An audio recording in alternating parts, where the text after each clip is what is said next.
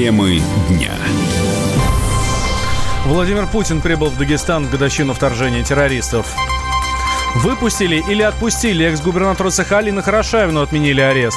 И пустит ли в школу мальчика с ирокезом? Разбираемся. Все подробности далее.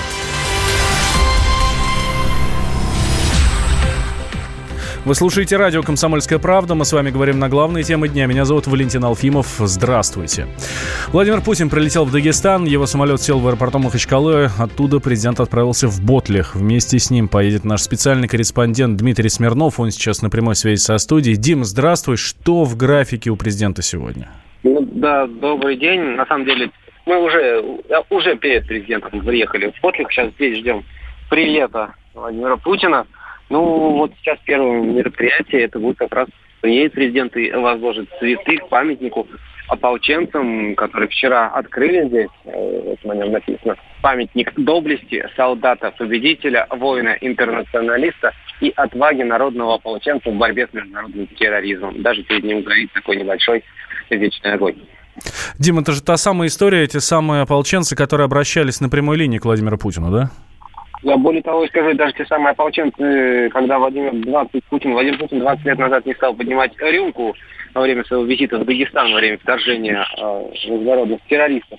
И кто-то не помнит, была история, когда вот и кадры довольно известные, когда вот он приехал, и там уже э, в конце он сказал, что поставьте рюмки, не будем пить, выпьем после победы. Иначе, если мы сами это будем делать, то значит, что те, кто погибли, погибли зря. И вот на прямой линии действительно эти ополченцы спросили, как у нас с льготами. Льготы сейчас восстановили, вернее, ввели. А спросили они, а когда же вы с нами поднимете этот бокал? Путин сказал, что скоро мы это сделаем. И вот сегодня как раз день, когда возвращаются долги. Ну, а, видимо, значит, сегодня бокалы будут поднят за погибших э, тогда в Ботлихе. Ну и за победу. Да, Дим, спасибо большое. Дмитрий Смирнов, специальный корреспондент «Комсомольской правды», был с нами на связи, следит за развитием событий, следит за президентом в хорошем смысле слова. Обязательно расскажет нам все, что будет происходить. В эти дни в Дагестане отмечают годовщину событий 20-летней давности, вторжение в республику банд террористов со стороны Чечни и их разгрома. Под командованием Шамиля Басаева и Хаттаба террористы хотели добиться так называемого освобождения мусульман. По данным ФСБ, в результате нападения погибли почти 300 человек, больше восьми сотен военнослужащих, силовиков и гражданских э, получили ранения. За нападение на Дагестан были осуждены 70 человек. Семерых, в том числе Басаева и Хатаба, уничтожили. Участники боевых действий в Дагестане также часто вспоминают историю с приездом Путина в Ботлихский район после назначения его исполняющим обязанности премьера. Тогда он в солдатской палатке во время встречи с командирами и ополченцами произнес тост, но пить не стал а отставил стопку и пообещав, э, и пообещал тогда выпить ее после разрешения конфликта, после победы, как сейчас сказал Дима Смирнов. Ополченцы говорят, что помнят то обещание и ждут возможности поднять бокал с президентом. В среду Президиум Верховного суда России отменил все судебные решения о продлении срока бывшему главе Сахалинской области Александру Хорошавину, который был осужден на 13 лет колонии за взяточничество. Адвокат Василий Иванов обратил внимание на то, что таким образом устранены нарушения уголовно-процессуального законодательства, которое установил Европейский суд по правам человека. Член комиссии Общественной палаты по региональному развитию и федеративным отношениям э, Леонид Давыдов утверждает, что теперь Хорошавин может рассчитывать на компенсацию понимаю, что обжаловано продление содержания под стражей при предварительном следствии. То есть вышли за все сроки содержания под стражей по этим статьям, которые ему вменялись. Вот и все. После этого состоялся суд, суд принял решение, как бы Хорошавин получил срок, а за это время все суды прошла вот эта жалоба о том, что незаконно продлили содержание под стаж. Она удовлетворена, и теперь в результате наступит последствия вот в виде этой компенсации за те дни, которые он провел, как теперь высшая инстанция считает, неправомерно под стражей. Александра Хорошавина задержали в марте 2015 года по обвинению во взятках. В феврале 2018 Южно-Сахалинский городской суд признал его виновным, приговорил к 13 годам колонии со штрафом в размере 500 миллионов рублей. Кроме того, следствие обвинило Хорошавина в организации кампании по сбору денежных средств с кандидатов в городскую думу Южно-Сахалинска. Сейчас экс-глава региона знакомится с материалами второго заведенного на него уголовного дела, передает ТАСС. Власти Луганской республики в одностороннем порядке передают Киеву 54 заключенных. Это люди, которых осудили еще до начала конфликта в Донбассе. Передача проходит на линии соприкосновения в районе подконтрольной Киева населенного пункта «Счастье» с участием представителей совместного центра координации и контроля режима прекращения огня. Дипломатический советник главы Луганской Народной Республики Родион Мирошник рассказал, что заключенных передают по их собственному желанию речь идет не об обмене, а о передаче людей, ранее находившихся в пенитенциарной системе, которая осталась на территориях республики. Это уже не первый, по-моему, это даже третий факт передачи. А, была достигнута договоренность между республиками и а, представителями Киева о том, что есть люди, которые а, родом из других территорий, находящихся под контролем Киева, и они хотят продолжать свое нахождение, ну и отбытие срока на территории Украины. Это добрая воля, добрая воля со стороны республик, была достигнута такая договоренность, и мы планомерно передаем этих людей а, представителям УИН украинской стороны в качестве акта доброй воли и не более того. Это не касается людей, затронутых конфликтом. Это не касается пленных, это не касается политически мотивированных а, задержанных. Это касается только людей, которые находились до 2014 года на территории, отбывали наказание на территории вот, бывшей Луганской области в пенитенциарной системе.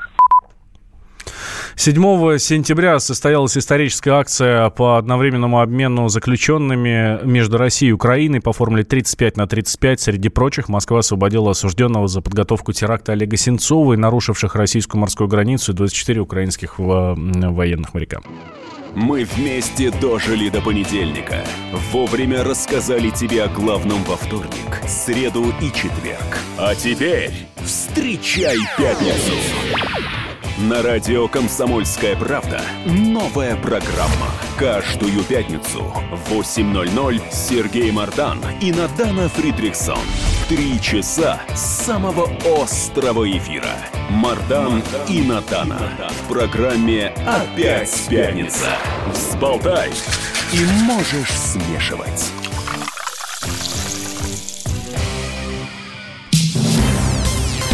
Министр образования Красноярского края Светлана Маковская извинилась перед родителями мальчика, которого в школе затравили из-за прически. Ранее Следственный комитет начал проверку после конфликта в школе Сосновоборска. Там учителя предложили перевести четырехклассника на домашнее обучение, потому что он не послушал педагогов и не постригся. В теме разбиралась Надежда Ильченко. Руки прочь от мальчика. Под таким девизом вот уже несколько дней в соцсетях идет масштабная кампания по защите школьника из Красноярского края. Напомним, четверокласснику в школе сделали замечание. Отстраним от занятий, если не приведешь в порядок прическу. На голове у паренька обычный хипстерский пучок. Такую стрижку носит кумир подростка, игрок Манчестер Юнайтед Златан Ибрагимович. Родители возмутились требованию учителей, и в школе теперь идут масштабные проверки. Учителей подозревают в травле подростка. Проверяет прокуратура, городское управления образования. Следственный комитет устанавливает правомерность требований преподавателей, представителей школьной администрации к подростку, а также рассмотрит вопрос о возможном превышении должностных полномочий. Не осталось в стороне Министерства образования края. Директору направили предостережение с требованием пересмотреть положение о внешнем виде учащихся. Министр Светлана Маковская заявила, что школа имеет право устанавливать единые требования к форме, но не к прическам. К слову, родители ученика встретились с Маковской и заявили, что не заинтересованы в том, чтобы история получила такой резонанс в СМИ. И школа, и родители, и психологи уверены, шумиха ребенку на пользу не пойдет. Вот что рассказал Владимир Поставнев, руководитель департамента психологии МГПУ, специалист по конфликтологии детей. Ребенок – это сторона конфликта, которая не обладает, э, по сути, никаким ресурсом для разрешения подобных противостояний. Всегда в такого рода противостояниях в образовании пострадавшей стороной оказывается реально пострадавший ребенок, потому что это точно ему не на пользу. Не на пользу, что уволят директора, не на пользу, что будет создана напряженная ситуация вокруг него лично, семье. Однако это сигнализирует о недостаточном профессионализме лиц, которые участвуют вот в этих противостояниях. В администрации школы, между тем, заявили, что готовы пересмотреть э, свою позицию и всех под канатку у них не заставляют стричься. Надежда Ильченко, Комсомольская правда, Красноярск. Сразу в нескольких регионах ожидается резкое похолодание. В конце этой недели центральную часть России накроет ливнями, рассказала заведующая лабораторией гидрометцентра Людмила Паршина Можно сказать, что тепло покидает европейскую территорию, в том числе и московский регион. Последний день рабочей недели будет еще по-летнему теплым, днем 23-25 градусов, но э, по области местами днем возможен небольшой кратковременный дождь. Это будет приближаться атмосферный фронт Атлантического циклона. В субботу заметное понижение температуры, дневные значения 15-17 градусов в городе и по области 13-18 градусов.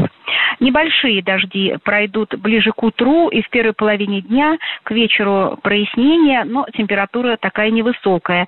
Еще будет ветрено. Ветер западной четверти местами с порывами 12-17 метров в секунду. И начиная с воскресенья и в начале следующей недели погода примерно одинаковая, облачно с прояснениями, местами небольшой дождь, ночная температура в городе 6-8 градусов, по области от 3 до 8 градусов тепла, днем около 15 градусов, в Подмосковье 11-16 градусов.